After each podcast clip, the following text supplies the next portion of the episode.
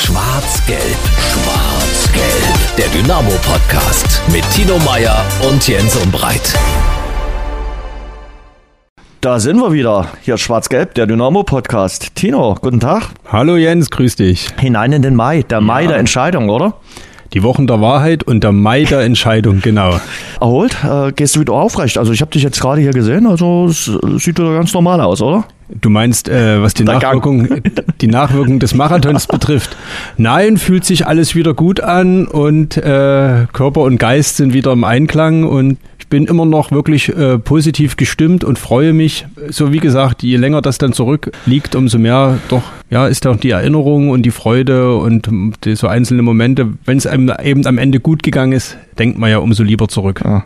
Ich habe in den letzten Tagen immer mal auch Laufsport betrieben, stand auf dem Laufband und dachte mir nach den sechs Kilometern, wie verrückt, ich sage jetzt keine anderen Worte, muss man eigentlich sein, jetzt noch 36 weitere Kilometer daran anzuknüpfen. Also ganz ehrlich, nee. Du, die Frage, die habe ich mir auch mal gestellt. Ich habe jetzt mal im Nachgang Tatsache mal geschaut. Äh, ich hatte, glaube ich, letzt irgendwo mal erzählt, dass ich in Berlin den ersten Marathon Mhm. gelaufen bin. Das stimmt gar nicht. Ich habe wirklich herausgefunden, äh, dass es 2011 in Dresden war und ich dachte, dass es Tatsache Berlin gewesen sei. So ist das mit der Erinnerung. Zu meinem ersten Marathon musste ich auch überredet werden, weil ich gesagt habe, das ist was hier, das kann man im etwas höheren Alter machen, das mache ich doch nie. Und es ist mir viel zu lang. Ich will lieber kürzer und schnell rennen und Nee, so mit der Zeit äh, habe ich den Marathon doch irgendwo lieben gelernt, weil er halt so seine äh, speziellen Herausforderungen hat, aber eben auch so wahnsinnig viele Glücksmomente bereithält. Ich kann es echt nicht anders sagen. Das ist echt so ein Punkt, der gehört jetzt irgendwie so zum Leben dazu. Mein Glücksmoment war am vergangenen Wochenende durch die Straßen äh, von Chicago zu laufen. Das war großartig, muss ich sagen.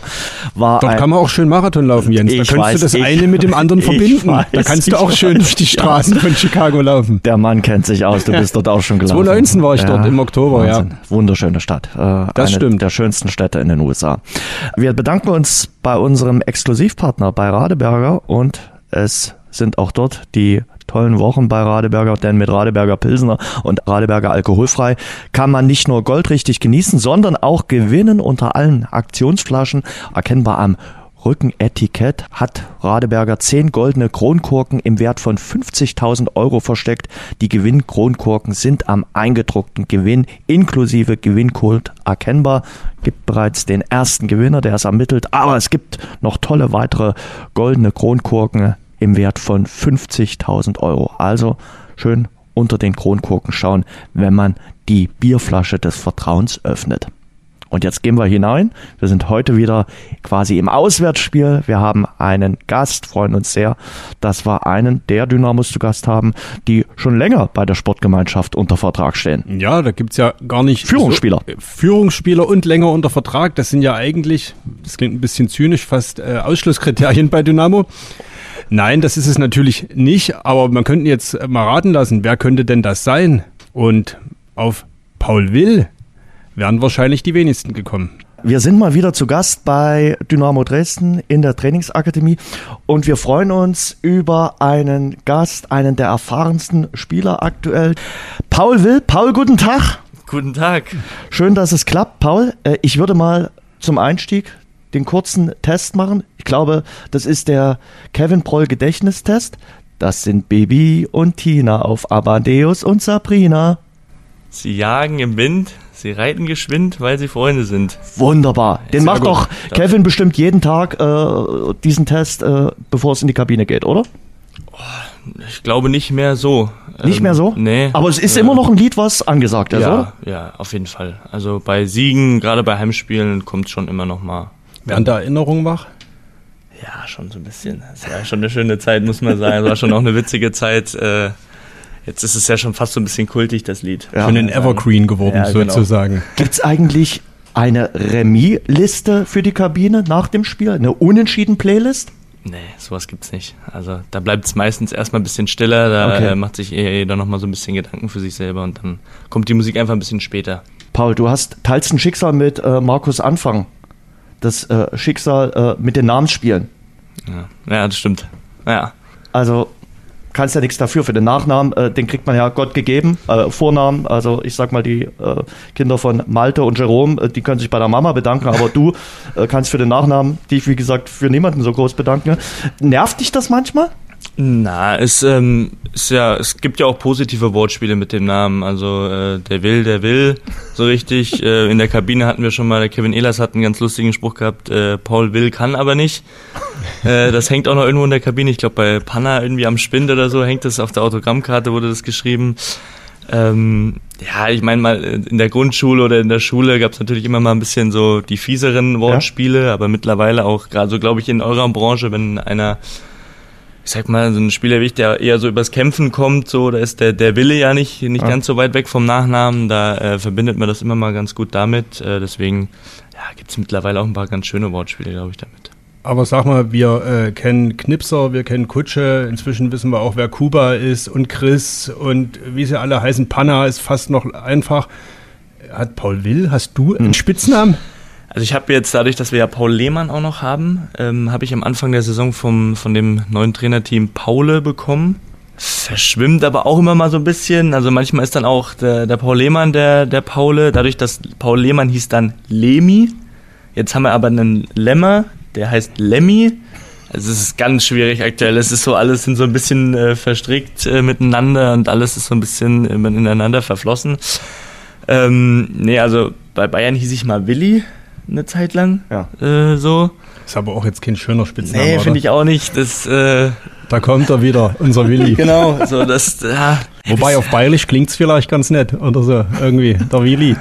Es ist halt okay, wenn, wenn ein Thomas Müller oder so das dann sagt, dann, dann sagst du auch nichts dagegen als junger Spieler, dann lässt du das einfach über dich ergehen. Mhm. Aber nee, also wenn jetzt hier dann irgendwann das Willi wieder anfängt, ich glaube, das, da wäre ich nicht so kon konform mit. Mhm. Aber Paul ist. Äh Paul, Paul ist alles äh, völlig okay. Ich glaube, viel mehr kann man da ja gar nicht sagen eigentlich. Hm. So.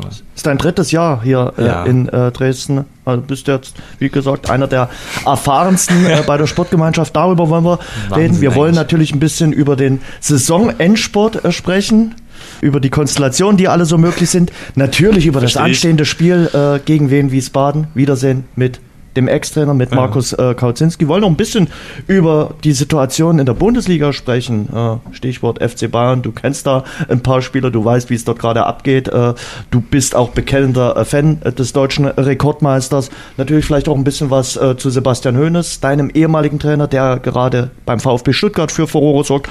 Und dann haben wir auch noch ein paar Hörerfragen an Bord. Also ein schönes, vollgepacktes Programm. Schön, dass du da bist, äh, Paul. Und ja, ich würde mal sagen, wir starten mit der Aktualität. Klar, Tino? Der Blick zurück nach Freiburg. Am Ende, Jens hat es gesagt, die unentschieden Playlist, hast du verraten, gibt es nicht, aber am Ende steht dieser eine Punkt. Mhm. Und die Frage, die alle so ein bisschen umtreibt, ist das jetzt ein gewonnener oder waren es dann am Ende doch vielleicht zwei verlorene Punkte? Ja, habe ich mich auch schon gefragt. Ich habe es auch ein paar Mal gelesen. Ähm, ich habe ja auch die Tifosi Dynamo App, da kriege ich ja immer direkt eure Berichte direkt reingeflattert. Ähm, da war es auf jeden Fall auch ein Thema. Ähm, es ist, glaube ich, schwer zu sagen. Ich würde tendenziell sagen, dadurch, dass äh, teilweise unsere Konkurrenten ja auch gepatzt haben, ist es auf jeden Fall ein gewonnener Punkt. Aber ich sag mal so, wenn wir jetzt gegen Wiesbaden nicht nachlegen, dann sind es auf jeden Fall verlorene zwei Punkte. Wenn wir gegen Wiesbaden gewinnen, dann kann man mit dem Punkt auf jeden Fall leben. Weil man muss ja ganz klar sagen, Freiburg äh, stand und steht immer noch vor uns. Das ist äh, sicher eine sehr gute Mannschaft. Das haben sie uns auch 90 Minuten lang gezeigt wie man so schön sagt, auswärts einen Punkt zu Hause gewinnen, dann steigst du auf. Wenn es jetzt dabei bleibt im äh, nächsten Spiel, ähm, dann können wir, glaube ich, damit leben. Was du, du schaust schon so, dass das jetzt nicht heißen soll, dass wir unbedingt aufsteigen, aber ich, äh, Aufsteiger sagen das ja immer so wurde ich direkt zurück hier. Wenn man von verlorenen Punkten äh, spricht, muss, geht man ja davon aus, dass da mehr drin war. Unterschätzt man oder unterschätzen wir als Außenstehende diese Freiburg zweite Mannschaft noch, weil da ein Zwei dahinter steht und weil die gar nicht aufsteigen dürfen? Weil eigentlich ist das ja ein Spitzenspiel gewesen. Ne? Die waren Tabellen Zweiter oder Dritter waren sie, jetzt sind sie wieder Zweiter. Ihr holt dort einen Punkt.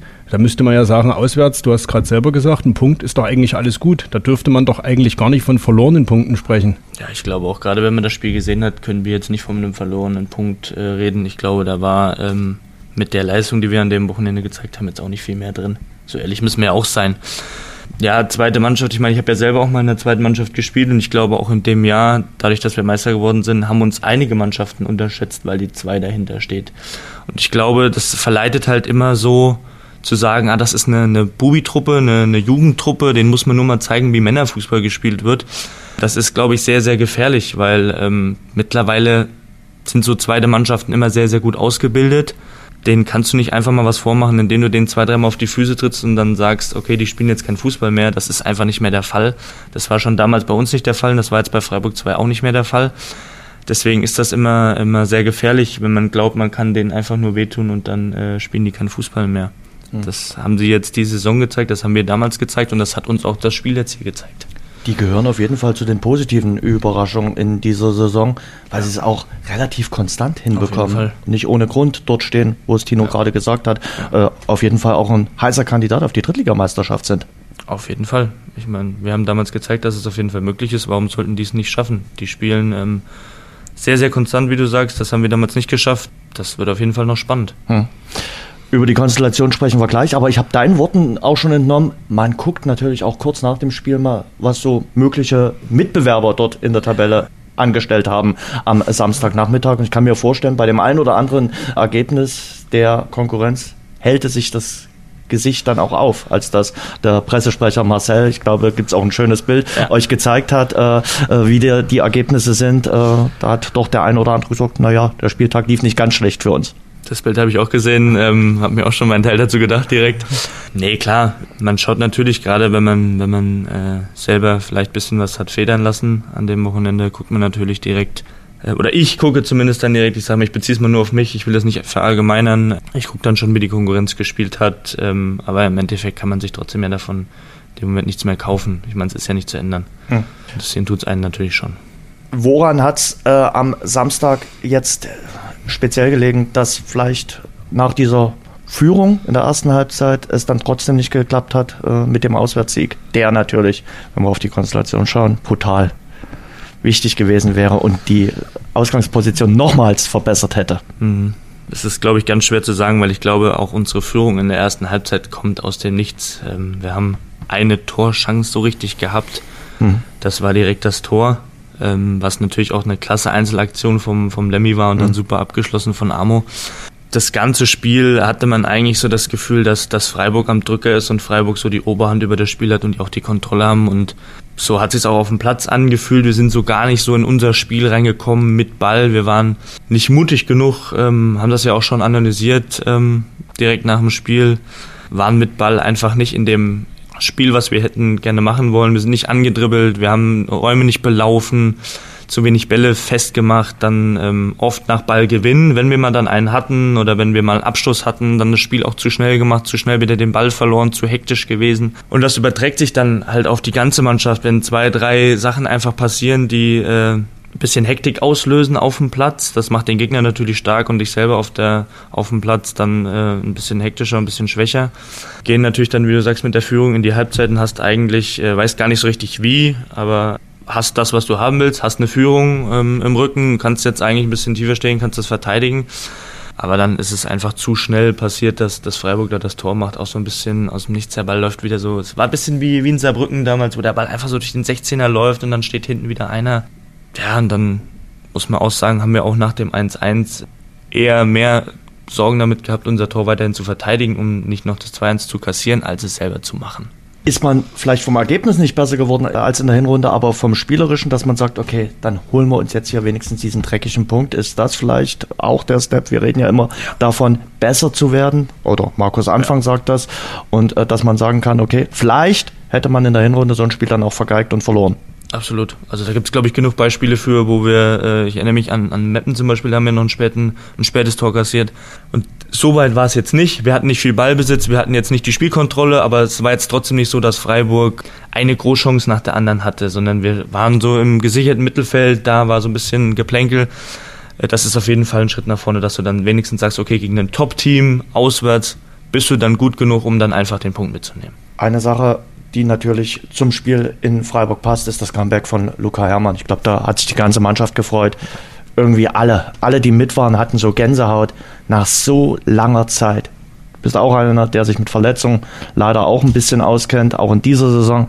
Aber der war ja nun elende lang weg, feiert an seiner alten Wirkungsstätte sein Comeback. Für den muss das ja am letzten Samstag ein ganz spezieller Tag gewesen sein. Bricht uns mal ein bisschen. Ich glaube, schöner hättest du es gar nicht schreiben können, auch für ihn persönlich. Ähm, also nach so langer Zeit, wo zwischendurch ja wirklich das Schlimmste schon im Raum stand, er aber immer weiter hart dafür gearbeitet hat und er selber auch daran geglaubt hat, dass es nochmal zurückgeht auf den Fußballplatz. Ähm, und da sind wir, glaube ich, extrem froh, weil der hat es ja auch schon in seinen ersten Monaten gezeigt. Der Junge kann uns auf jeden Fall, wenn der topfit ist, extrem weiterhelfen. Das ist ein super Fußballer, ein guter Junge. Ich komme auch sehr gut mit ihm klar, habe ja auch schon ein paar Berührungspunkte in äh, meiner Jugend mit ihm gehabt, einfach aus der, aus der U19, U17 Bundesliga.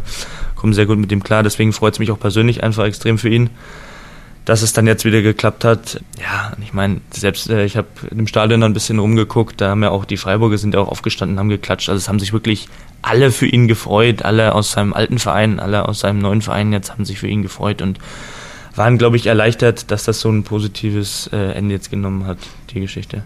Erklär uns bitte nochmal den, den Unterschied zwischen, ich habe lange nicht gespielt, stehe jetzt aber wieder im Training, bin körperlich schmerzfrei, das hat der Trainer ja vor dem Spiel auch gesagt, Luca Herrmann ist wieder schmerzfrei und trotzdem ist dieser Schritt aufs Spielfeld in den Wettbewerb nochmal ein ganz anderer. Was, was ist da dieser Unterschied? Weil auch im Training, wenn man euch zuguckt, da geht's ja schon rassig zur Sache, ja, da wird stimmt. ja nicht zurückgezogen und trotzdem heißt es immer wieder, der Wettkampf ist nochmal was ganz anderes. Das stimmt, das ist auch so. Ähm, ja, ich glaube, im, im Spiel ist es einfach, da bist du mit, mit dem Kopf einfach nicht mehr bei deiner Verletzung. Hier im Training hast du wahrscheinlich immer nochmal so die Verletzung, kannst dann nochmal, okay, da wird's jetzt, könnte es jetzt eng werden, da könnte es jetzt knallen, dann ziehe ich mal lieber zurück. Im Spiel bist du einfach so tief im Spiel drin und denkst halt über ganz andere Sachen nach und hast halt ähm, den Fokus auf ganz anderen Sachen, dass du da nicht drüber nachdenkst. Und dadurch ist es, glaube ich, einfach gefährlicher, dass du in Situationen wieder reinkommst, die du selber schlecht berechnen kannst. Oder auch hier im Training weiß jeder, okay, der Spieler war jetzt lange Zeit verletzt, vielleicht gehe ich da ein bisschen vorsichtiger hin oder da ziehe ich mal lieber zurück oder da will ich nicht direkt wieder der sein, der dann mit an der Verletzung schuld ist oder damit verantwortlich ist und das hast du im Spiel halt nicht. Der Gegner weiß nicht, du kommst aus einer Verletzung, der Gegner wird dann gerade da nochmal härter reingehen oder da können einfach Situationen nochmal aufploppen, die ähm, naja, gefährlicher oder härter einfach sind. Ich glaube, das ist so einfach der, der größte Punkt im Spiel und weil du da einfach nicht mehr, du bist mit dem Kopf nicht mehr bei deiner Verletzung, weil du, da geht alles so schnell, du bist die ganze Zeit auf, auf Spannung, auf Strom, musst die ganze Zeit hochkonzentriert sein, da hast du gar keine Zeit mehr, Zeit über deine Verletzung ähm, nachzudenken. Und weil das alles so schnell geht, passieren dann eben auch Spiele. Ich bin jetzt nochmal zurück bei deiner Analyse. Du sagst, was am Samstag alles nicht geklappt hat. Das klingt jetzt im Nachgang so einleuchtend und so. Und mhm. man denkt sich, na dann, in der Halbzeit habt ihr drüber gesprochen, dann macht es doch in der zweiten Halbzeit anders. Aber so einfach ist es dann offenbar doch nicht. Der Gegner hat ja auch eine Halbzeitzeit und hat nochmal darüber nachzudenken. Die stellen ja dann auch Sachen um. Die haben ja auch die Verletzungsunterbrechung von ihrem Torhüter, glaube ich, schon genutzt äh, und haben einige Sachen umgestellt, weil sie nicht so in die gefährlichen Räume reingekommen sind, weil wir es schon gegen den Ball, glaube ich, äh, sehr ordentlich gemacht haben, weil es keine, keine Großchancen für den Gegner war. Der Drille musste jetzt nicht alle zwei Minuten irgendwie eingreifen. Aber natürlich versuchen beide Teams dann äh, zu justieren und ähm, dass zwei Halbzeiten in einem Fußballspiel genau gleich ablaufen, ich glaube, das, das gibt es eigentlich nie. Das finde ich einen guten äh, Punkt, den du da gerade bringst. Verletzung Torhüter. Ja. Ist mir jetzt ein paar Mal aufgefallen. Ja. Wird ein neues taktisches Mittel, oder? Äh, dass, dass Mannschaften wirklich nutzen, um quasi eine Auszeit, eine indirekte Auszeit zu nehmen. Mhm. Ja, der Torhüter muss ja das Feld nicht verlassen bei, bei Verletzungen, äh, egal welcher Art. Von daher wird es da den ein oder anderen äh, Trick mal geben, glaube ich. So. Und man ist eigentlich als Schiedsrichter äh, machtlos, man kann auch nichts machen und sagen, okay, sondern es ist wirklich da auch nochmal eine Chance für die ein oder Mannschaft Luft zu holen oder für den Trainer zu sagen, okay, ich kann jetzt hier nochmal ein bisschen was justieren. Ich muss ehrlich gestehen, ich weiß gar nicht, ob den Schiedsrichtern das in dem Moment dann so bewusst ist, dass es äh, jetzt gerade vielleicht nur ein, ein taktischer Kniff ist, einfach vom, vom Torhüter. Aber nee, man, man sieht das schon öfter. Ich ähm, will das jetzt keinem unterstellen, dass er da keine, keine Schmerzen hat oder dass da jetzt dann nichts vorgefallen ist. Ähm, aber man sieht dann doch schon oft, der Torhüter legt sich hin, wird behandelt und alle anderen zehn Feldspieler rennen an die Bank zum Trainer und es gibt einen Kreis und es gibt wildes äh, Gestikulieren vom, vom Trainer. Also das äh, liegt dann immer schon sehr nahe, aber ich glaube, man sollte sich äh, alles, was man sich als Vorteil nutzen kann, sollte man sich auch nehmen dann. Äh, José Mourinho war ja auch einer, der da äh, extrem belesen war, sage ich mal. da jetzt auch mal was gesehen mit, mit John Terry, der hat da mal irgendwas erzählt, wenn beide Innenverteidiger zu Boden gehen, dürfen irgendwie nicht beide raus und die sind immer ineinander gelaufen, um dann einen Freistoß zu kriegen, irgendwie so ganz verrückte Dinge. Ähm, von daher, wieso sollte man sich sowas nicht dann mhm. zum Nutzen machen? Radeberger öffnen kann so klingen. Mm. Aber auch so. Oh yeah! Jetzt mit etwas Glück 50.000 Euro gewinnen. Einfach Radeberger öffnen und unter den Kronkorken schauen. Die Aktionsflaschen Radeberger Pilsner und alkoholfrei gibt es ab sofort im Handel. Alle Infos unter radeberger.de. Tino, lass uns mal das äh, Thema Verletzungen mit äh, Paul dann äh, weiter behandeln, weil Verletzungen und Paul Will gehört auch irgendwie zusammen, aktuell Gott sei Dank nicht. Man muss ja äh, tatsächlich sagen. Deswegen kennen wir auch seinen Spitznamen nicht, ne? weil der Trainer ja immer nur die Verletzten aufzählt und ja, da genau. kommen ja immer die gleichen Namen, wer ja. wieder zur Verfügung steht, wer gelb gesperrt ist, wer rot gesperrt ist, wer ausfällt.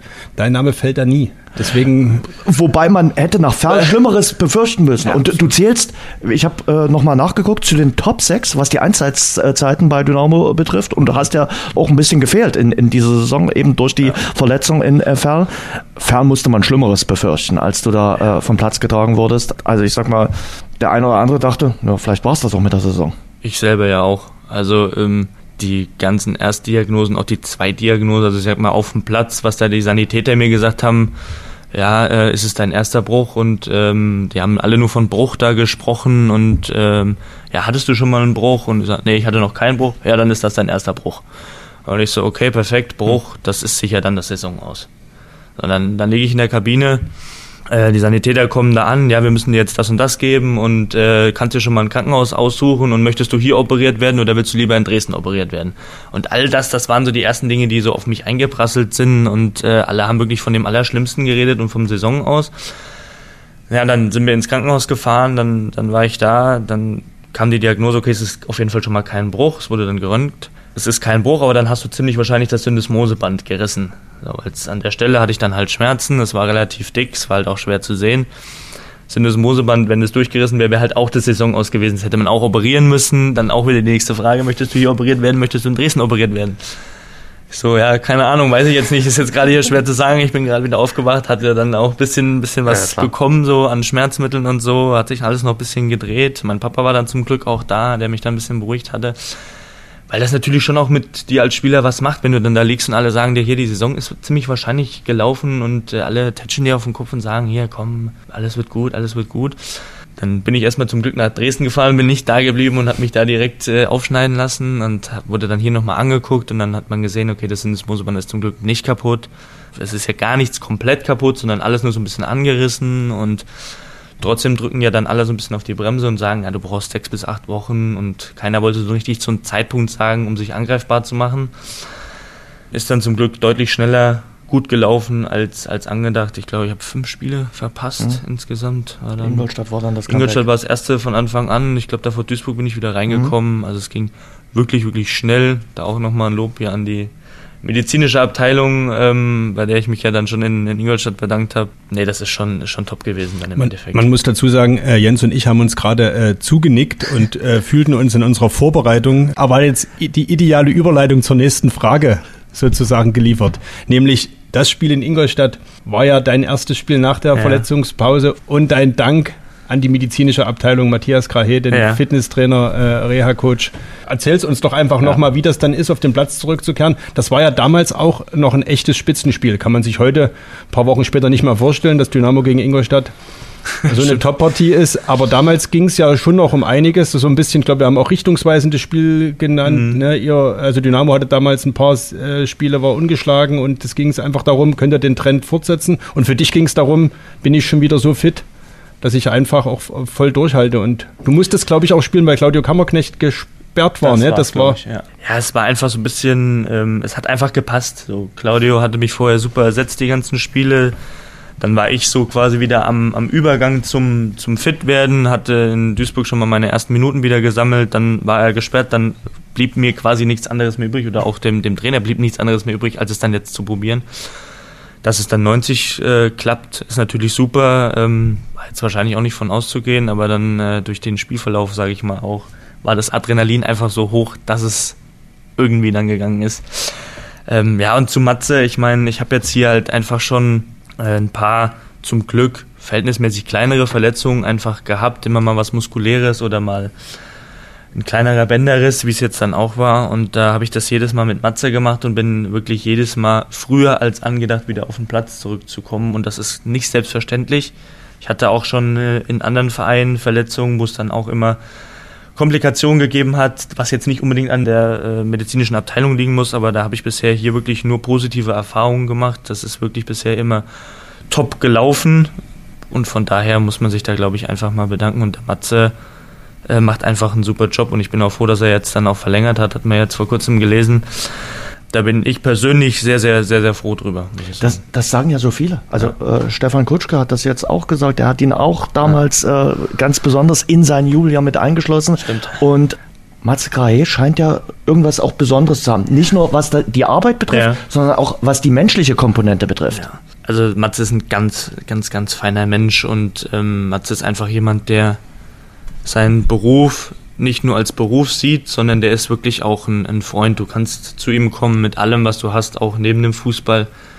Wenn du mal sagst, ich brauche einen Gesprächspartner für Sachen, die einfach nichts mit dem Fußball zu tun haben, äh, ob es jetzt was mit einer Freundin zu tun hat, mit der Familie oder mir geht's nicht so gut oder sonst irgendwas, kannst du immer zu Matthias kommen und kannst mit ihm darüber sprechen. Der hat dafür alles Verständnis der hat einfach ein, ein Fingerspitzengefühl, was, was sehr, sehr selten in, in unserem Sport hier ist, ähm, wo es ja eigentlich immer nur der Erfolg im Vordergrund steht und äh, alle so ein bisschen auch ihr, ihr eigenes Ego im, im Vordergrund haben. Da äh, ist der Matze jemand, der sein eigenes Ego in, in den Hintergrund stellt und wirklich alles versucht, den Spielern äh, recht zu machen und wirklich alles dafür gibt, dass es uns gut geht.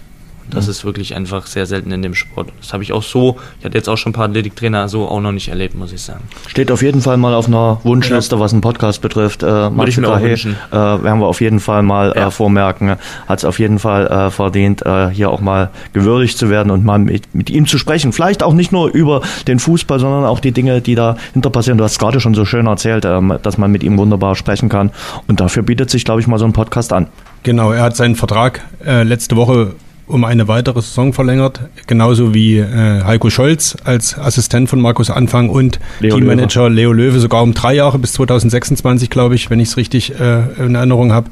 Genau, also das Team hinterm Team bleibt auf jeden Fall zusammen. So viel kann man sagen. Die kann man auf jeden Fall auch nochmal äh, für so etwas hier, hier gewinnen, äh, weil die alle drei auch äh, was zu erzählen haben ja. und durchaus unterhaltsam äh, sein könnten. Aber die Verletzung, die du jetzt äh, gerade erwähnt hast, ich habe auch mal geguckt, äh, Kaiserslautern, damals Gehirnerschütterung, mhm. hast, du, hast du auch äh, mhm. mit den Krankenhäusern äh, Kontakt gehabt. In Heidenheim hat man sich auch damals, war auch irgendwas, da hat man sich auch ein bisschen also äh, Sorgen um dich genau. gemacht. Also es gab, gibt immer mal wieder was, aber von diesen ganz schlimmen, ernsthaften Verletzungen bist du verschont geblieben. Nee, also das Lautern war sicherlich so eine Nummer, äh, die heikel war, weil mit äh, Gehirnerschütterung ist äh, nicht zu spaßen. Das war, glaube ich, einfach was, was äh, weniger mit dem Sport zu tun ja. hat, was einfach keine sporttypische Verletzung war, einfach. Naja, ich bin damals hierher gekommen und hatte in meinem zweiten oder in meinem ersten äh, Freundschaftsspiel hatte ich mir direkt die Nase gebrochen gegen die Dänen. Ähm, also da der Start hier war einfach schon äh, wirklich hat das Ganze schon eingeläutet. Da es mir eigentlich schon gezeigt, wie das hier weitergehen wird. Deswegen immer mal so kleinere Sachen. Ja auch mit dem konnte ich jetzt relativ schnell wieder spielen. So ging es hier schon los. Nach einer Woche hatte ich mir hier die Nase gebrochen. So. Aber weil du gerade gesagt hast, Gehirnerschütterung ist keine sportspezifische ja. Geschichte, aber nimmt man es als Fußballer, als Sportler ernster, weil man weiß, was eine Gehirnerschütterung, ich glaube, das Thema wird ja auch jetzt äh, sensibler angegangen, äh, welche Spätfolgen es gibt. Stichwort American Football. In den USA ist das ein sehr, sehr präsentes Thema, mhm. äh, gerade was die Spätfolgen von Gehirnerschütterung mhm. betrifft. Und im American Football ist das leider gang und gäbe. Also ich muss sagen, damals war einfach die Situation hier so brenzlig, dass das mir gar nicht so bewusst war, was das jetzt hier genau heißt, sondern da war es eher so wirklich, kann ich spielen im nächsten Spiel oder kann ich halt nicht spielen. Wir hatten damals halt auch einige Verletzte, ähm, Gerade auch auf meiner Position auch ein paar angeschlagene. Und ich kann mich erinnern, im, im Rückspiel hatten wir dann irgendwann keinen nominellen Sechser mehr auf dem Platz, geschweige denn Achter. Da haben wir mit zwei Zehnern auf dem, auf dem Platz gespielt, ein Doppelsechs. Von daher ging es eher wirklich darum, kann ich nochmal hier irgendwie spielen, können wir irgendwas dafür tun, dass ich, dass ich einsatzfähig bin. Ich muss sagen, ich habe wirklich lange noch, wir sind ja dann in Urlaub gegangen und man hat da einfach äh, viel Zeit, sich mit der Verletzung dann nochmal zu beschäftigen. Ich habe wirklich lange noch Probleme damit gehabt, einfach so, wenn ich den Kopf irgendwie vorgebeugt habe oder ich musste mich beugen oder so und dann ein bisschen das Blut im Kopf gelaufen ist, direkt halt Schwindelattacken oder viel Kopfschmerzen einfach gehabt. Hab mir selber eingeredet, ich weiß nicht, ob es wirklich so ist, aber hab mir einfach selber eingeredet, dass ich mir Sachen schlechter behalten kann. Man hat ja dann auch diese Tests, ich hatte diese Tests in der Uniklinik, ähm, wo ich noch schlechter als vorher dann abgeschnitten habe, äh, mit kriegst zehn Begriffe gesagt, du wirst äh, gefragt, sag mir, sag mir die zehn Begriffe, dann hast du noch acht, dann hast du nochmal noch sechs und am Ende noch vier. Das war halt da deutlich, deutlich schlechter. Mhm. Und ähm, ja, da haben sie hier schon ähm, auch gerade aus der medizinischen Abteilung damals gesagt, so, das macht überhaupt keinen Sinn, dass du jetzt hier spielst. So. Mhm. Und ja, ich glaube, ähm, das hätte auch keinen Sinn gemacht. Laufen viel mehr schwer, Sachen behalten viel mehr schwer. Das war halt wirklich Quatsch. Nimm uns vielleicht nochmal mit äh, in das letzte Jahr. Das mhm. war ja für alle hier eine Situation, an die man nicht mehr gerne zurückdenkt, aber die natürlich für euch als Mannschaft furchtbar war, für das ganze Umfeld furchtbar war. Und äh, wie hat sich das äh, angefühlt? Wie war es innen drin, mittendrin zu sein, die ja, Rückrunde quasi verpatzt zu haben und dann in der Relegation nach einem 0 zu 0 dort das dann hier vergeigt zu haben? Also ich muss sagen, das war für mich ja generell, für mich persönlich die, die schlimmste Saison hier einfach in Dresden, dadurch, dass ich in der Hinrunde äh, unter Alex Schmidt ja einfach quasi keine Rolle gespielt habe, da nur Ergänzungsspieler war, dann erst unter Capretti mal ein paar Spiele von Anfang an ge gemacht habe, wo es dann quasi fast schon zu spät war, wo man äh, wirklich dem ja kaum aus dem Weg hätte gehen können. Der, zumindest der Relegation, die war ja relativ schnell dann besiegelt. Mhm. Ja, ich, ich glaube, dass, äh, wie du schon sagst, dass wir es halt zu Hause vergeigt haben, weil ich glaube, ein 0-0 in Lautern hätte vor dem Spiel jeder unterschrieben das ist völlig in Ordnung. Der Petzenberg, ich weiß nicht, wie viele Zuschauer da waren, ich glaube 54 gehen rein ja, oder so. War voll. Es war nahezu voll. Ich glaube, ein Block neben unseren Fans hatten sie freigelassen, genau, äh, einfach aus Sicherheitsgründen. Ich glaube, da 0-0 spielen ist, ist wirklich völlig in Ordnung und dass wir das dann so, wie du sagst, vergeigen, wirklich zu Hause, wo wir eigentlich die, die Fans im Rücken haben, wo wir eigentlich unsere, unsere Stärke nochmal ausspielen können dass das dann so in die Hose geht, war, glaube ich, noch, noch schlimmer, wie es vielleicht andersrum gewesen wäre, wenn wir es dann in Lautern vergeigt hätten. Mhm. So, so war es nochmal doppelt schlimm. Schwer zu beschreiben. Ich habe ja dann auch nicht mitgemacht äh, im Rückspiel, deswegen ist es nochmal noch mal schwerer, da irgendwie ja, Gefühle zu beschreiben. Aber ähm, die ganze Saison, wie sie gelaufen ist, nach der Hinrunde hast du geglaubt, du kannst oben mitspielen und in der Rückrunde gewinnst du kein Spiel. Ich weiß gar nicht, 19 Spiele haben wir, glaube ich, am Stück nicht mhm. gewonnen mit der Relegation. Müssen es ja, gewesen sein. Ja diesen Rucksack, den schleppt man dann mit in, der, in die neue Saison, oder? Auf jeden Fall. Das, das hat man, glaube ich, gemerkt, dass hier jeder äh, in der Hinrunde sein, sein eigenes Päckchen äh, mitgeschleppt hat, ob das jetzt äh, aus der alten Saison noch war oder vielleicht ein neuer Spieler war, der, der nicht direkt Fuß gefasst hat hier. Dann hast du einfach ein, ein neues Trainerteam, die ja auch erstmal ankommen müssen hier. Hast viele neue Spieler, die es sind wieder viele gegangen, viele sind geblieben dann hast du vielleicht Spieler hier, die geglaubt haben, sie kommen noch weg und haben vielleicht äh, für höhere Aufgaben berufen, sind dann aber doch nicht weggekommen, müssen dann doch hier, müssen auch erstmal diese Situation dann wieder akzeptieren hier. Es gab einfach ganz viele Sachen ähm, in, der, in der Hinrunde, die, die sich dann erstmal äh, finden mussten. Und klar, es hört sich dann immer kacke an oder es hört sich so einfach an zu sagen, ja, die Mannschaft muss sich erstmal finden und die Mannschaft braucht Zeit und es konnte dann auch keiner mehr hören weil das ja viel auch von uns aus dem Team dann raus gesagt wurde. Aber ich glaube, man hat jetzt in der Rückrunde gesehen, dass einfach wirklich was da dran ist. Wenn du dann Zeit hast, äh, mal mit allen arbeiten zu können und auch das Trainingslager war jetzt schon oft Thema, wo wir dann alle Spieler fit hatten, wo wir alle Spieler dabei hatten, wo dann auch genug Zeit vergangen war, dass sich jeder mal kennengelernt hat und gefunden hatte und zack, auf einmal können wir dann doch auch Fußball spielen. Und dort habt ihr das Übergepäck abgegeben in der Türkei? Richtig. Symbolisch? Haben wir da gelassen, in der Türkei direkt. Genau, haben wir einfach da gelassen, sind mit weniger zurückgekommen. Gibt es also sowas wie den Geist von Belek? Ja, Tino will den immer ja, wieder bestätigen. Ich, ja, ich, Tino, ich möchte einmal die Bestätigung haben. Dann bestätige ich das jetzt hier. Gut. Es gibt den Geist von Belek, genau.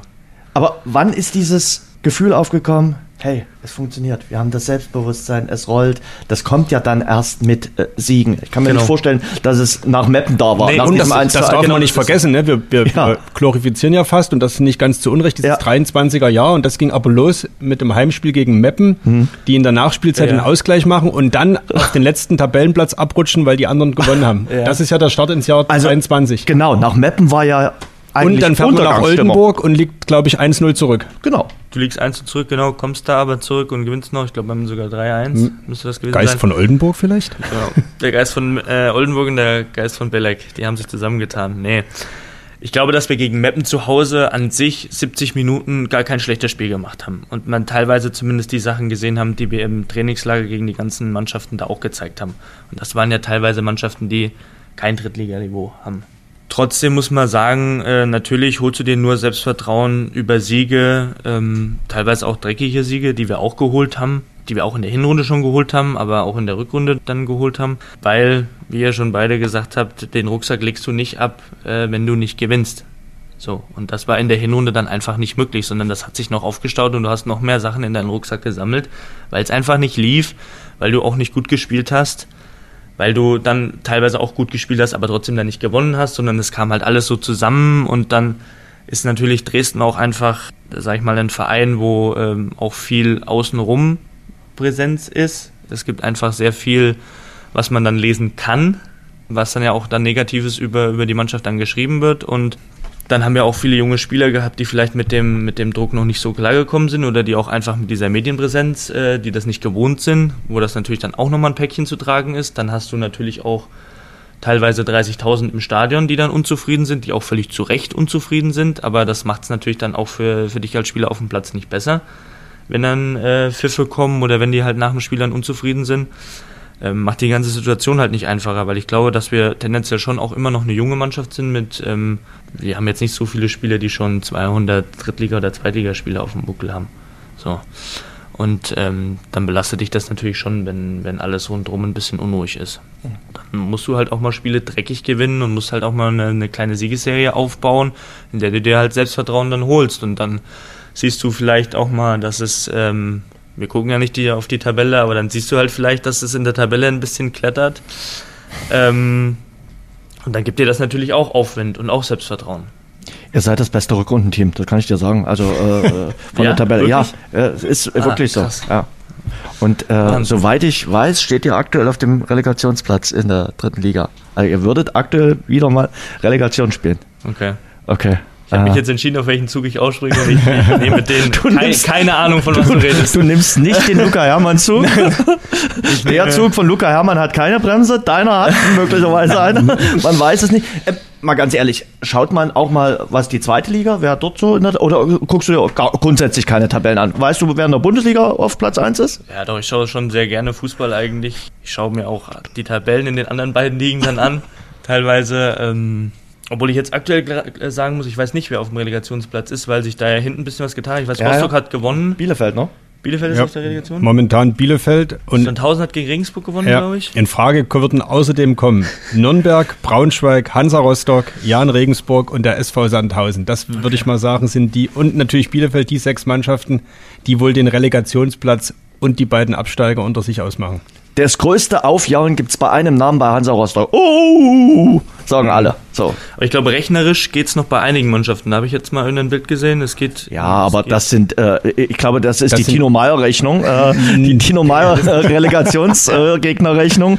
das sind die, die ja, vor allem. Es kommen rechnerisch noch zwei, drei mehr in Frage, aber ich glaube, die sind die, die okay. ein bisschen Abstand nach unten auch haben. Okay. Oder nach oben, besser gesagt. Gut, du sprichst jetzt Hansa Rostock direkt schon ab. Äh, wir geben nur wieder, was das Gefühl ist, wo der geneigte Dynamo-Fan und äh, vielleicht auch der ein oder andere eher nicht hin möchte. Ist ja sehr hypothetisch. Also ist ja sehr noch in die Zukunft geblickt. In die Zukunft geblickt. Vielleicht hat man ja am 27. Mai auch andere Präferenzen und äh, erledigt das da dann auch schon sofort und kann dann Baby und Tina in Endlosschleife spielen. Ja. In Mallorca.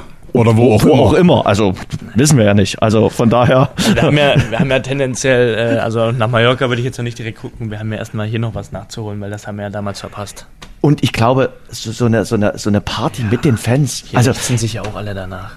Also das nachzuholen, noch von damals, das war ja schon traurig, muss man ja schon ehrlich sagen.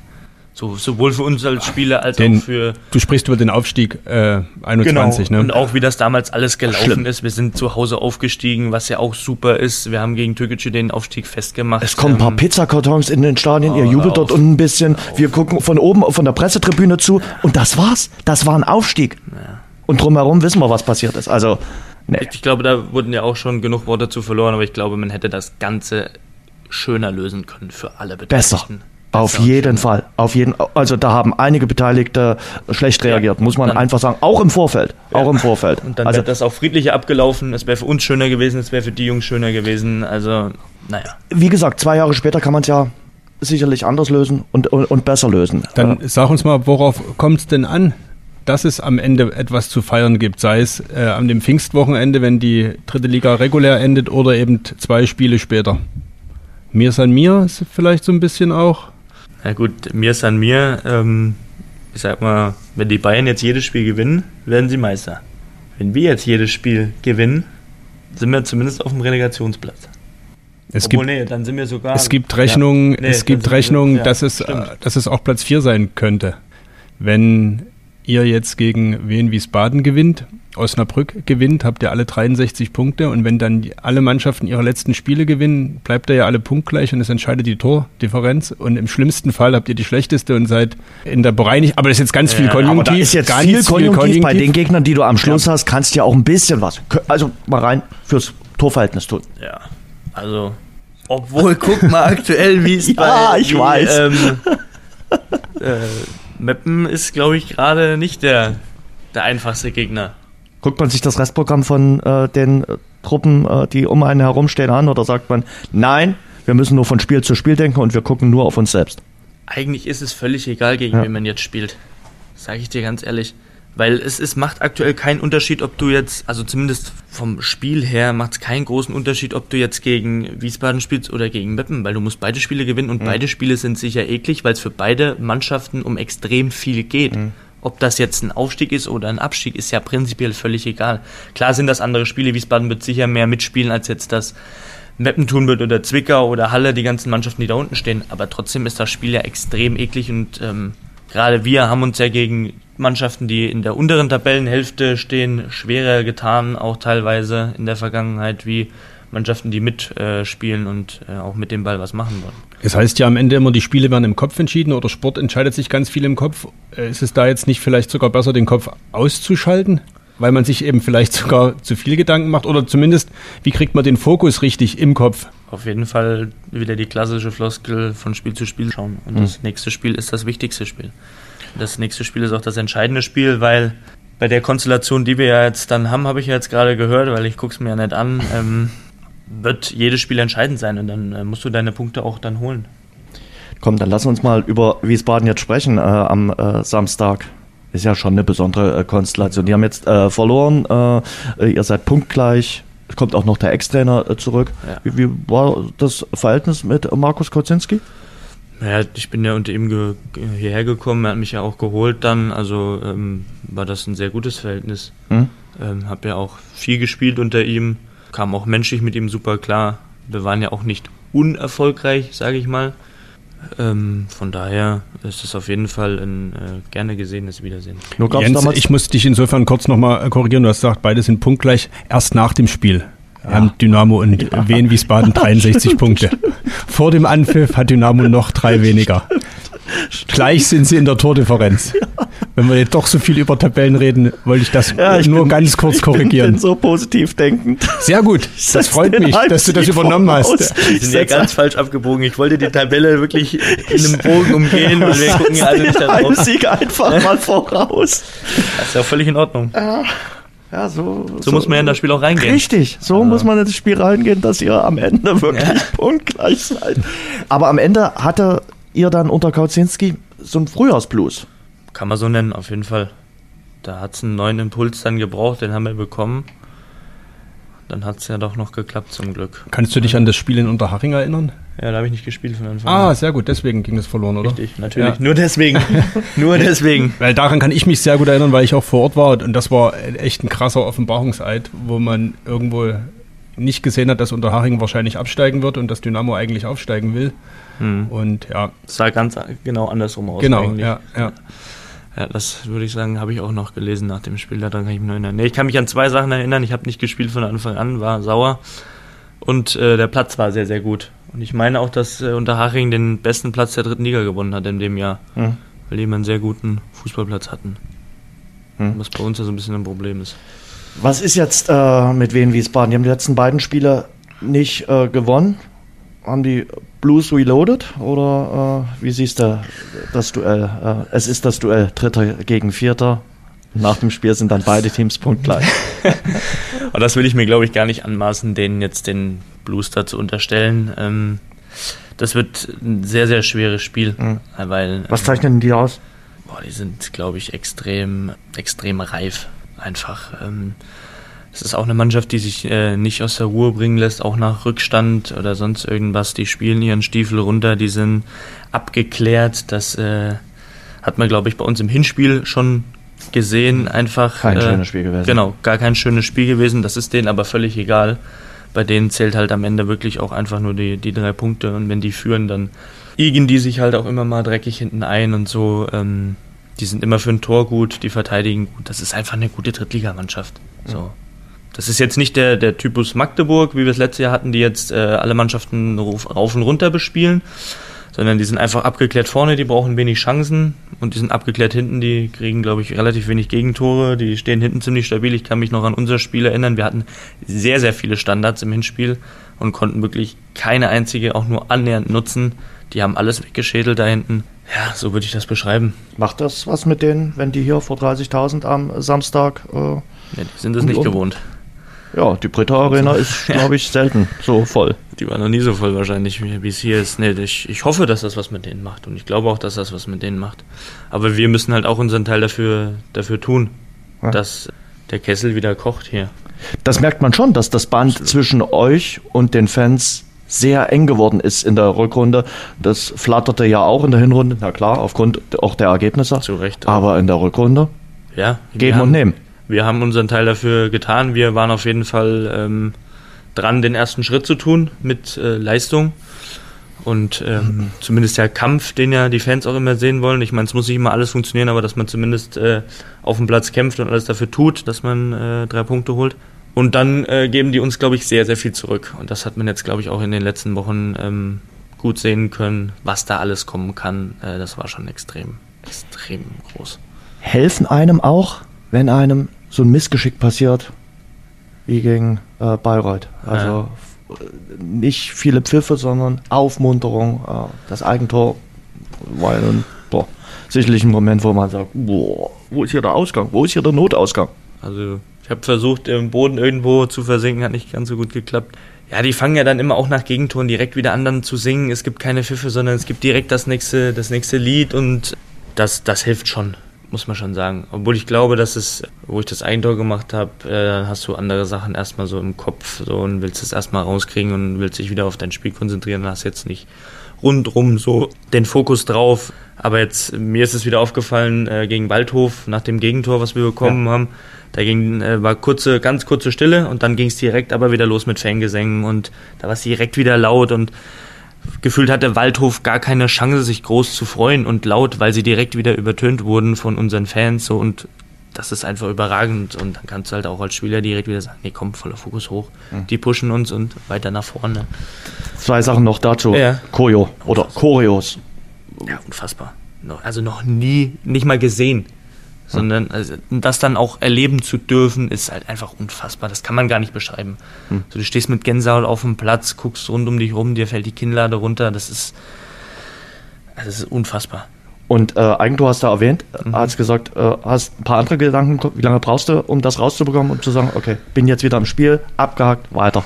Naja, ich sag mal, das äh, gibt es natürlich auch mehrere Varianten. Es ist natürlich, wenn du dann direkt wieder ins Spiel eingebunden bist, hast viele Bälle, kannst wieder Bälle verteilen, es gelingt dir ein bisschen was, dann ist es natürlich schneller draußen.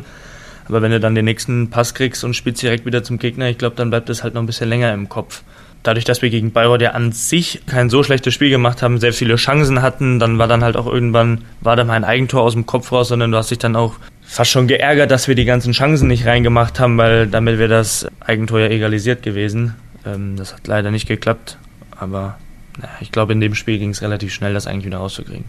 Du hast deinen Part auf dem Platz ganz gut, glaube ich, umschrieben. Du hast Zweikämpfe genannt als das, ja. äh, damit der Funke überspringt zum Publikum. Und du hast gerade beschrieben, das Bälle verteilen, was ja auch ein Stück weit deine Aufgabe ja. ist. Das, was du auf dem Platz machst, das, das sieht man also. Welche Rolle nimmt Paul Will in dieser Dynamo-Mannschaft ein? Jens hat es gesagt, du bist einer der Dienstältesten. Du hast ja schon einiges mitgemacht. Und trotzdem, wie gesagt, wir wissen ja nicht mal deinen Spitznamen. Also du, du trittst öffentlich eher selten in Erscheinung. Wir reden hier über, äh, was weiß ich, über den Torwart wird oft gesprochen, natürlich über die Torjäger, ne, Kutsche, dann über Haupe, Amo auf jeden Fall, äh, Ahmed Aslan. Über den Kapitän. Du, über den Kapitän, Tim Knipping, Abwehrchef, ne, heißt es immer. Jetzt haben wir neulich oft auch über Jakob Lewald gesprochen, der sich da festgebissen hat. Und du bist immer dabei, du bist drei Jahre jetzt hier und über dich reden wir aber nicht. Du wirst kaum genannt, aber bist immer da. Gewinnst äh, die Zweikämpfe ja, und spielst das nächste Spiel wieder. Vielleicht ist es genau das. Denn ich glaube, wenn, wenn das der Fall ist, wenn man äh, nicht viel über jemanden spricht, der in meiner Position spielt, dann äh, vielleicht mache ich es dann ganz ordentlich.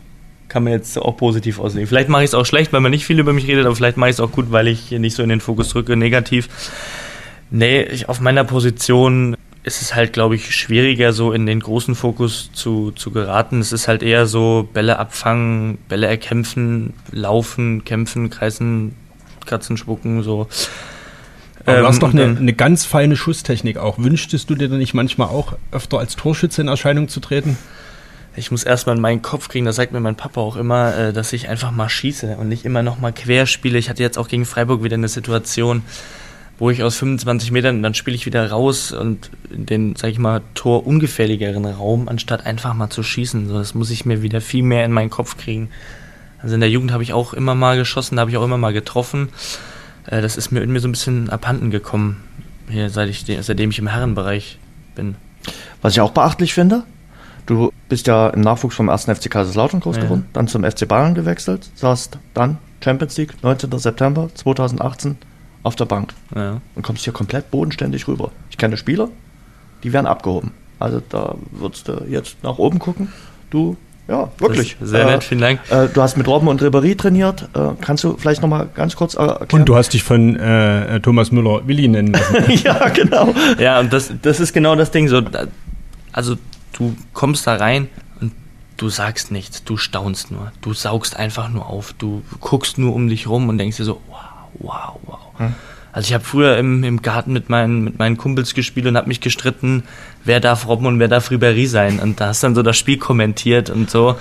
Das war in denen ihre Anfangszeit. Und dann sitzt du mit denen in der Kabine und spielst mit denen Eckchen und kriegst von denen noch Sachen gesagt und hier, das kannst du verbessern und mach mal, versuch mal so und keine Ahnung was das geht so schnell einfach weg. Deswegen kann ich jetzt im Nachhinein fast besser da auf die Sachen drauf gucken, weil in dem Moment geht das einfach so schnell. Du guckst an, und es passieren so viele Dinge um dich rum und dann bist du da im Kader und dann bist du hier im Kader und dann bist du da wieder angerufen und ja, hier trainierst doch mit und dann, dann bist du aber bei den Amateuren und dann am nächsten Tag trainierst du dann doch wieder bei den Profis mit und das geht halt so schnell, du switcht halt immer so dazwischen, deswegen ist das ganz schwer in dem Moment genießen zu können. Mhm. Jetzt so im Nachhinein da, da wieder auch die Bilder zu sehen oder darüber nachzudenken, so, das ist wirklich schön und dann kann man das auch so ein bisschen genießen, aber in dem Moment ganz schwierig. Aber trotzdem heb, heben ja einige total. ab, ja, in dem Rausch. Es ist ja ganz einfach, wirklich die Bodenhaftung zu verlieren. Dann kommst du nach Dresden und du könntest ja als Drittligameister, als Bayern-Profi, als mhm. der, der eben da auch schon Champions League dabei gewesen ist, du könntest ja hier auch einen dicken Max machen. So bin ich aber zum Glück auch nicht erzogen worden, muss ich sagen. Ich bin immer sehr bodenständig erzogen worden. Da bin ich auch froh drüber. Und es ist schön jetzt zu hören, dass es, dass es geklappt hat. Aber ja, ich sag mal so, davon, davon hat man ja auch nichts. Und es gibt, glaube ich, so viele Beispiele von Leuten, die. Ich habe ja gar nichts damit erreicht. Ich war ja nur dabei. Ich durfte mal mit. Das ist einfach ein tolles Erlebnis für mich persönlich, aber dadurch habe ich ja nichts erreicht. Ich habe weder die Champions League gewonnen, noch habe ich irgendwo gespielt oder sonst irgendwas. Das sind einfach für mich persönlich schöne Erinnerungen ich habe die Trikots zu Hause stehen, ich habe äh, Bilder auf meinem Handy, die ich mir angucken kann, die, wo ich, was mir auch ein Lächeln ins Gesicht zaubert, sicher. Aber das ist jetzt nichts, wo ich irgendwie mit angeben kann oder möchte oder was mich einfach zu einem anderen, besseren Menschen macht. So. Und äh, ich glaube, das ist einfach ganz wichtig. Und ich, es gibt viele negative Beispiele, die geglaubt haben, weil sie da mal mittrainiert haben oder da mal mitgespielt haben in der Saison, dass sie jetzt äh, die allergrößten sind und jetzt dann auch automatisch der beste Bundesligaspieler sind oder sich, sage ich mal, ihren Charakter schleifen lassen müssen oder auch ihre Arbeit auf dem Fußballplatz schleifen lassen müssen. Ähm, ich will jetzt keine Namen nennen, aber ich glaube, jeder weiß genug Beispiele. Es gibt ja auch immer mal wieder die zehn gescheiterten Fußballprofis ja. bei der Bildzeitung, gibt es ja immer mal jedes Jahr. So, und das will ich auch einfach nicht werden, so, dass, dass man mal da liest, so, der hat man da oben mit trainiert und jetzt äh, spielt er bei seinem Heimatverein in der, in der Kreisliga und ähm, wie schwer ist es äh, gewesen, den Kopf oben zu behalten? Du hast das äh, Zweitliga-Jahr hier in Dresden beschrieben, die Hinserie, wo du äh, nicht zum Einsatz kamst. Da ist ja die Münchner Zeit auch noch nicht so lange äh, her gewesen und jetzt rückblickend kann man vielleicht auch sagen, alles gut, aber in dem Moment den Kopf trotzdem oben zu behalten, sich durchzubeißen? Ja, ich hatte halt in dem Drittliga-Jahr mit den beiden Amateuren war ich jetzt auch nicht essentieller Stammspieler, da war ich auch so ein bisschen Rotationsspieler, habe immer mal gespielt, immer mal nicht. Deswegen war das jetzt eine Situation, die jetzt nicht ganz weltfremd, sage ich mal, für mich war. Ich bin ja auch jemand, der relativ spät ins, ins NLZ erst gekommen ist. Ich habe jetzt keine riesen Star-Allüren einfach an, an die ganzen Situationen. Ich habe damals in der U19, wo ich jüngere Jahrgang war, habe ich auch gar nicht gespielt. So, also ich kenne jetzt prinzipiell diese Situation wir haben ja dann auch sehr erfolgreich gespielt in, in, in, dem, ersten, in dem ersten halben Jahr. Deswegen fällt es ja dann einfach relativ leicht zu sagen, okay, die Jungs um mich rum, die Jungs die mir machen das einfach sehr, sehr gut gerade. Es ist einfach schön, ein Teil davon zu sein und dann, dann ist, es auch, ist es auch in Ordnung. Es gab dann natürlich irgendwann den Punkt, wo wir halt nicht mehr gewonnen haben oder nicht mehr erfolgreich waren, wo ich mir gerne mehr Spielzeit erhofft habe und natürlich in meinen Augen auch verdient hatte, glaube ich einfach weil es nicht lief und dann kann man ja vielleicht auch anderen Spielern mal die Chance geben und muss nicht jede Woche mit derselben Elf spielen. Ja. Aber ich glaube, wir haben, wir haben jedes Jahr Jungs, die, die äh, Schwierigkeiten damit haben oder die einfach die Situation haben, dass man einfach nicht, nicht so viel spielt. So, und da muss man dann aber halt durch als Fußballer. Es wird nicht immer gleich laufen, du wirst nicht immer essentieller Stammspieler sein, du wirst nicht immer der größte und gefeiertste sein, weil dafür spielen wir halt auch alle dritte Liga. Wir spielen jetzt nicht Champions League und äh, ich gewinne hier jedes Jahr den Ballon d'Or. Deswegen wird einfach so eine Situation immer mal wieder in meiner Karriere aufkommen. Das wird jetzt auch nicht sicher das letzte Jahr gewesen sein, wo ich einen Trainer hatte, der jetzt nicht auf mich stand, sage ich mal, der jetzt mich nicht als besten Sechser gesehen hat. So, das wird jetzt immer wieder passieren und dann äh, ist das auch völlig in Ordnung. Dann bringt es einem ja auch nichts, dann äh, zu sagen, ja, ich mache jetzt hier nichts mehr mit oder bin jetzt bockig und bin beleidigt, sondern dann will man ja sich trotzdem verbessern, will sich ja trotzdem weiterentwickeln und will da trotzdem sagen, wenn ich, wenn ich die Chance kriege, ähm, ob das jetzt eine Einwechslung ist oder ob jetzt durch Verletzung oder gelbe Karte, wenn ich dann mal meine Chance kriege, will ich ja dann auch bereit sein. Und das kann ich nicht sein, wenn ich das hier im Training schleifen lasse. Deswegen muss man halt versuchen, den Kopf oben zu lassen immer alles zu geben, damit man dann halt bereit ist. Und ich bin froh und dankbar, dass wir dann irgendwann Capretti hatten, weil unter dem habe ich ja dann quasi jedes Spiel gespielt. Das war für mich dann halt schon nochmal gut, dass ich so ein bisschen Zweitliga-Luft zumindest geschnuppert habe. Machst du über das fußballerische Training hinaus noch irgendwas? Da gibt es ja jetzt die vielfältigsten Möglichkeiten. Mancher hat noch einen Personal Trainer und schiebt extra Einheiten, mancher bildet sich weiter, irgend, mancher studiert eher noch, weil er sagt, ich brauche noch was für einen Kopf nebenbei. Wie gestaltest du das? Also meine Mutter hätte gerne, dass ich nebenbei noch studiere kann ich mich selber zu gut einschätzen und weiß, dass ich das äh, zu sehr schleifen lassen Hat würde. Hat sie das Fach auch genannt, was sie gerne hätte? Das ist ihr, glaube ich, egal. Ah, okay. Ich glaube, hauptsächlich würde irgendwas noch nebenbei machen, egal was das ist. Betriebswirtschaftslehre kann ich immer empfehlen. Ja? Ja, dass sehr gut. Mein, dass ich mein Abitur nicht ganz umsonst gemacht habe, zumindest aktuell, aber das werde ich später. Oder Journalismus. Ja? Ja. Dann mache ich Praktikum bei dir. Ja! Okay. Herzlich willkommen. Gut. Spreche ich mal ab. Spreche ich mal zu Hause ab. Ruf nachher mal an zu Hause. nee, also Personal Trainer oder sowas habe ich, hab ich nicht. Ich habe auch jetzt mehr in der Vorbereitung oder sowas haben da, haben da frei. Da mache ich das alles für mich selber oder mache das mit meinem Dad zu Hause oder mit äh, trainiere irgendwie bei meinem Heimatverein nochmal irgendwie ein bisschen mit. Jetzt hier halt viel mit Matze, mit dem eben angesprochenen Matze. Da trainiere ich halt einfach viel im, im Kraftraum. Aber jetzt gerade gegen Ende so einer Saison hin ist einfach wirklich der Fokus viel auf Pflege. Weil wir haben jetzt noch vier Spiele, das merkt man schon auch in den, in den Knochen und in den Muskeln da, ist, da kommt die Pflege vielleicht schon nochmal einen Ticken über dem Individualtraining oder dann kommt man die ein oder andere Krafteinheit weniger und dann geht man lieber nochmal in die Kryosauna oder ins, ins Kältebecken oder macht nochmal Wechselbäder oder dehnt nochmal oder rollt nochmal oder sonst irgendwas. Das ist dann schon wichtiger.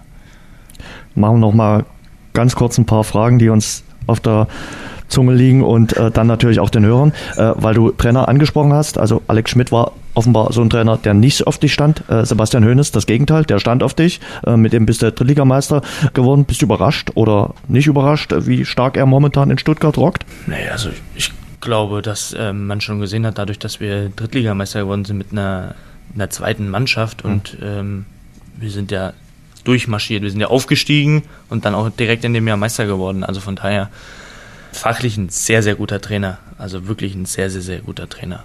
Und deswegen überrascht mich das jetzt nicht. Ich glaube, er hat auch am Anfang in Hoffenheim sehr, sehr gute Arbeit geleistet und die haben sich jetzt am Endeffekt dann, glaube ich, auch ins eigene Fleisch geschnitten, ihn so früh entlassen zu haben, weil das, was danach kam, hat auch nicht funktioniert. Ich glaube auch, dass er das schaffen wird, dass sie nicht absteigen. Und der FC Bayern wird wieder deutscher Meister werden? Ich hoffe es. Meine Daumen auch am sind 27. gedrückt. Mai.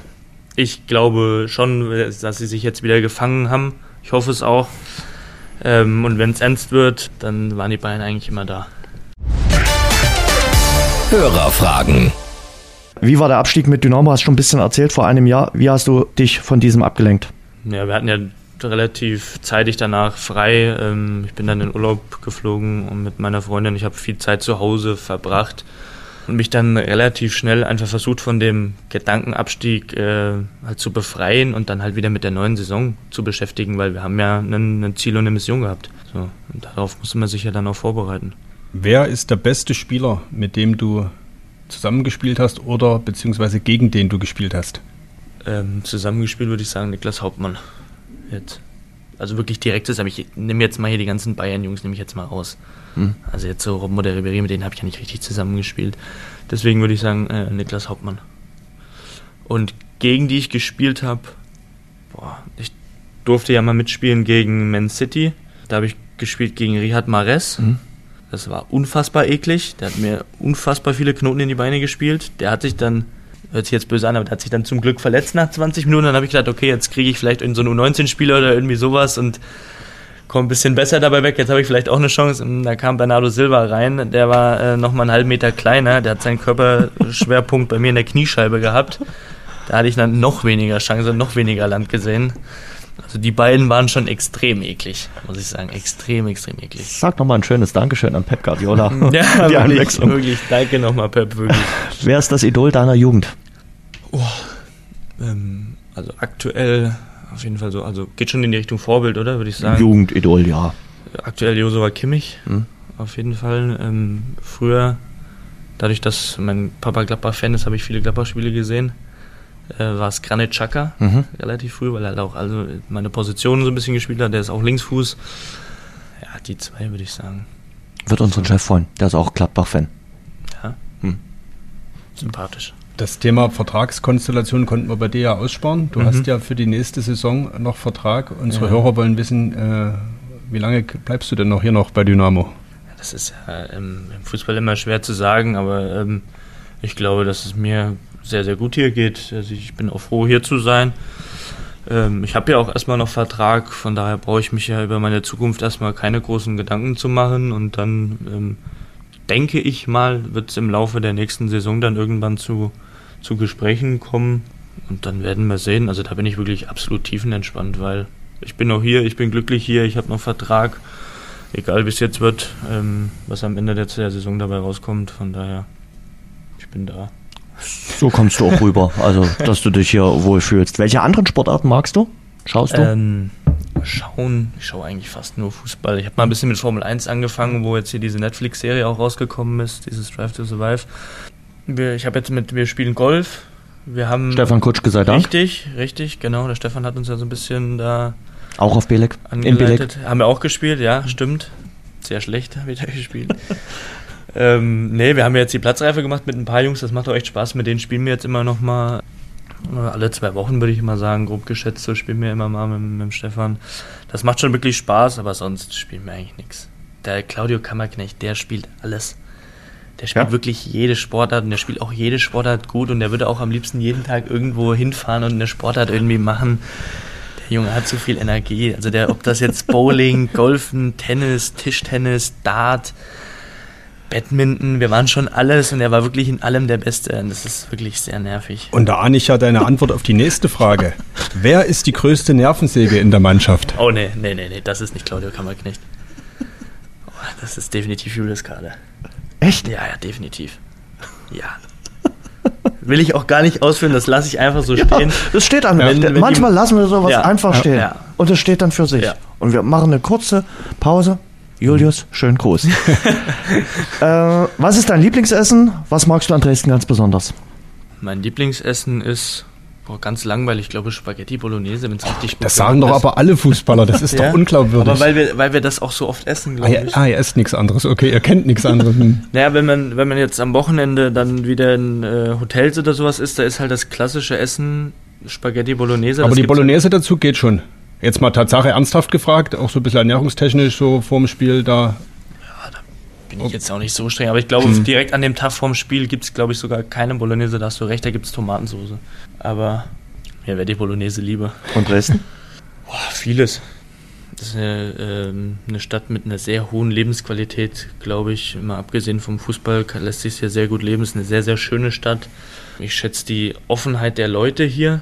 Ist ein bisschen ähnlich, ich weiß nicht, ob man das hier gerne hört, aber ist ein bisschen ähnlich zu Kaiserslautern wo ich das in meiner Jugend. Die Relegation vielleicht jetzt nicht ja, ganz so aber da war das halt auch mhm. so, die haben halt auch, sag ich mal, ihr Herz auf der Zunge getragen, mhm. so, da kriegst du halt auch direkt alles ins, ins Gesicht gesagt, was sie so über dich denken, das ist halt hier relativ ähnlich. Das schätze ich sehr, mhm. weil ich das äh, selber gerne auch so mache. Ja gut, und natürlich Dynamo. Also das steht natürlich auf der Eins. Brauchen wir jetzt auch nicht lügen. Spielst du lieber Offensive oder Defensive oder Zerstörer im Mittelfeld? Zerstörer. Ja, definitiv Zerstörer. Also da würde ich sagen, liegen meine Qualitäten auch eher als in der, in der Offensive. Das überlasse ich gerne unseren Jungs hier, Haupe und Amo, die sollen sich da offensiv austoben und ich halte denen den Rücken frei. Grätsch da ein bisschen rum, tut da ein bisschen den Gegnern weh. Das, das mache ich schon deutlich lieber. Wie kommt die Freundschaft mit Steini und Broski zustande? Naja, weil ich die, also das sind ja so Twitch-Streamer, so die streamen FIFA, YouTube. Das wäre meine Nachfrage ja, gewesen. Genau, zur Erklärung kurz die machen halt hier so äh, Twitch-Streaming, die streamen halt FIFA und die ganzen Online-Spiele und sowas. Und dadurch, dass ich die halt auch immer selber mal geschaut habe, da ist das halt dann irgendwie mal aufgefallen, so, dass ich, äh, dass ich die halt schaue und dann ist da so ein bisschen der Kontakt entstanden. Dann sind die ja beide Schalke-Fan. Dann äh, haben wir ja letztes Jahr gegen Schalke gespielt, da waren die auch bei beiden Spielen im Stadion. Dann ist meine Freundin auch noch Schalke-Fan, die ist noch Schalke Ultra. Äh, da ist ja auch noch mal so eine kleine ja, ich sag mal, Freundschaft entstanden damals im Stadion. Ja, ist halt so darüber. Man kennt sich dann irgendwie so ein bisschen bei Instagram dann auch mal ein bisschen hin und her geschrieben und dann kennt man sich irgendwie. Talkst du selbst auch an der Konsole? Ja. Im Ranking hier bei Dynamo? Sehr weit vorn? Nee, würde ich nicht sagen. Also ich habe hier schon ein paar. Claudio Kammerknecht führt wohl, oder? wahrscheinlich ist kaum. Tatsächlich nicht. Das ist das Erste, aber das ist ja auch technisch. Das ist kein Sport. Ja, ne? genau. Das ist, ist ja kein Sport. Wobei, da, da, da, da, scheiden sich die, die Geister. Ja, also. Nee, aber so äh, technische Gerätschaften ist der, ist der Claudio ganz schwach. Da ist er, da ist er nicht stark. Ähm, nee, ich würde sagen, Mittelmaß bin ich. Also ich habe auch schon okay. ein paar hier gehört, die haben sich völlig überschätzt. Wer ist der Beste? Gibt's den? Tagesformabhängig, okay. würde ich sagen. Es kommt halt auch darauf an, was man spielt. Das ist ja dann auch wieder Und bei FIFA? Unterschied. Ist ja auch wieder Unterschiede, ob jetzt Ultimate Team oder Anstoß. Äh, bei Anstoß ist Luca Hermann sehr gut. Okay. Der, der hat halt auch viel Zeit. der Mann, wenn er nicht gerade schläft. Ähm, und sonst, Julius Kade ist tatsächlich, glaube ich, auch sehr gut. Nervensäge. An der Konsole. Mhm. ja. Panna ist, glaube ich, auch ganz gut. Oder der war zumindest mal ganz gut. Okay. Hat, ist jetzt Familienvater, hat nicht mehr so viel Zeit. Genau, mhm. genau. Das hat sich ein bisschen, haben sich die ja. Prioritäten ein bisschen geändert. Letzte Frage könnte, könnte Jens stellen, könnte oh, ich stellen. Das ist böse. Interessiert uns das aber beide. Böse. Oder vor allen Dingen interessiert es auch die Hörer. Das ist böse. Nimm ich nochmal einen Schluck Wasser. Ja, ja nimm mal einen Schluck Wasser. Kurze oder lange Haare? Bei mir? Ja, bei mir nicht mehr. Bei mir geht da nicht mehr viel. Ja, weil ich hatte ja, wann hatte ich denn lange Haare? Ja, Kevin Eders, äh, da fragen sich ja auch alle, was hat der jetzt äh, für der will ja jetzt lange Haare mal probieren. Komplett lang. Also, da bin ich mal gespannt. Ich hatte ja mal einen Mittelscheitel, mhm. um mich selbst ein bisschen zu verarschen. so, Mittelscheitel und äh, Schnauzbart. Das war damals bei den Bayern Amateuren, damit haben wir kein Spiel verloren mit, dem, mit der Frisur. Ist man dann ja. doch so abergläubig. Mhm. Deswegen musste ich mir den dann immer wieder gelen. Nee, tendenziell würde ich sagen kurze Haare, weil ich ja mittlerweile auch hier ein bisschen die Geheimratsecken bekomme. Da sind die langen Haare ein bisschen schwieriger. So, wenn ich dann die kurzen Haare habe, dann wurde mir von Freundin und Freundin gesagt, äh, dass das besser aussieht, wenn ich die Haare kurz habe. Ich würde diese launische Runde äh, noch mit einem Zitat abrunden. Ja. Äh, es war ein Zitat, was in der letzten Woche durch die Medien ging. Ich weiß gar nicht, ob du es mitbekommen hast. Äh, ich fand es sehr, sehr treffend. Giannis Antetokounmpo, äh, Basketballspieler mhm. in den USA, ja, sind äh, ausgeschieden in den Playoffs, überraschend ausgeschieden. Und er hat gesagt, äh, nachdem er angesprochen wurde von einem Reporter, ob das eine verloren gegangene Saison ist. Und er hat gesagt, es gibt kein Versagen im Sport, es gibt gute und schlechte Tage. Manchmal hast du Erfolg, manchmal nicht. Manchmal bist du dran, manchmal andere. Darum geht's im Sport. Man gewinnt nicht immer, manchmal gewinnen die anderen. Carlo Ancelotti hat gesagt, äh, er trifft damit den Nagel auf den Kopf. Mhm. Müssen wir einfach auch begreifen, dass Sport, so hart es ist, manchmal nicht immer so ist, dass man immer gewinnt. Absolut. Es gewinnt ja auch nicht immer der Bessere. Es ist ja auch viel tagesformabhängig, gerade bei uns. Gibt es jede Woche wieder eine Chance, äh, das zu beweisen. Ich hoffe, ihr packt die Chance äh, am Samstag.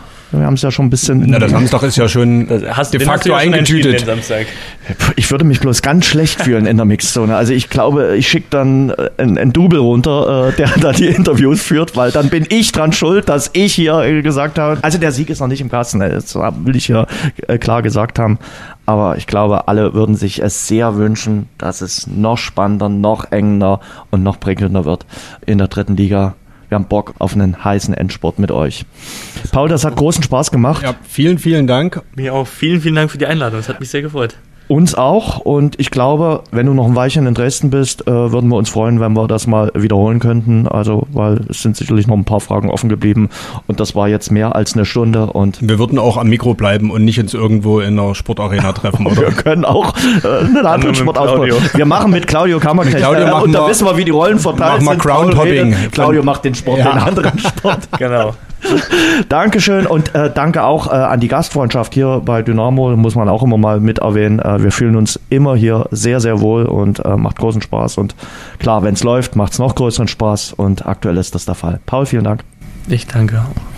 So, Tino, das war eine launige äh, Runde mit Paul Will. Äh, wir haben nicht zu viel versprochen, nö. oder? Also mir hat es großen Spaß gemacht. Ja. War unterhaltsam und wir haben viel erfahren. Ich bin mal gespannt, wie das Feedback in der Dynamo-Kabine war. Vor allen Dingen, was die Herren Kammerknecht und äh, Kade so zum Besten geben. Das stimmt. Da müssen wir mal die nächsten äh, Tage und auch die öffentlichen Einheiten, die wir einblicken können, auch vielleicht die Mixzone am Samstag nach dem Spiel gegen Wien Wiesbaden, müssen wir mal schauen, wie mhm. da so das Feedback ist und ob es da Rückmeldung gibt. Versteckter Art vielleicht auch. Ich bin zuversichtlich für den äh, Samstag. Das hast ich, du ja deutlich gesagt, ja, genau. Ich hoffe, äh, meine äh, Zuversicht äh, straft mich nicht und äh, ich kann heute auch mal der Erfolgsumbreit sein und äh, das wird dann was am Samstag. Du auch zuversichtlich für Samstag? Ich bin ja generell zuversichtlich. Mr. Optimismus. Unverändert. Dankeschön auch nochmals an unseren Exklusivpartner Radeberger und äh, das Spiel am Samstag Dynamo Dresden gegen Wien Wiesbaden kann man natürlich auch bei Radeberger tippen, beim Radeberger Spieltagstipp. Alle Infos gibt's dazu bei Dynamo Dresden auf der Website und auch bei radeberger.de. Einfach mitmachen, tolle Preise gewinnen. Viel Spaß und wir hören uns wie gewohnt nächste Woche wieder. Dann sprechen wir hoffentlich über den Sieg gegen den SVW in Wiesbaden. Genauso machen wir das, Jens. Bis Tino, nächste bis Woche. Tschüss. Schwarz-Gelb, der Dynamo-Podcast, ist eine Produktion von sächsische.de und Radio Dresden. Abonniert uns bei Spotify, Apple Podcasts und überall dort, wo es gute Podcasts gibt.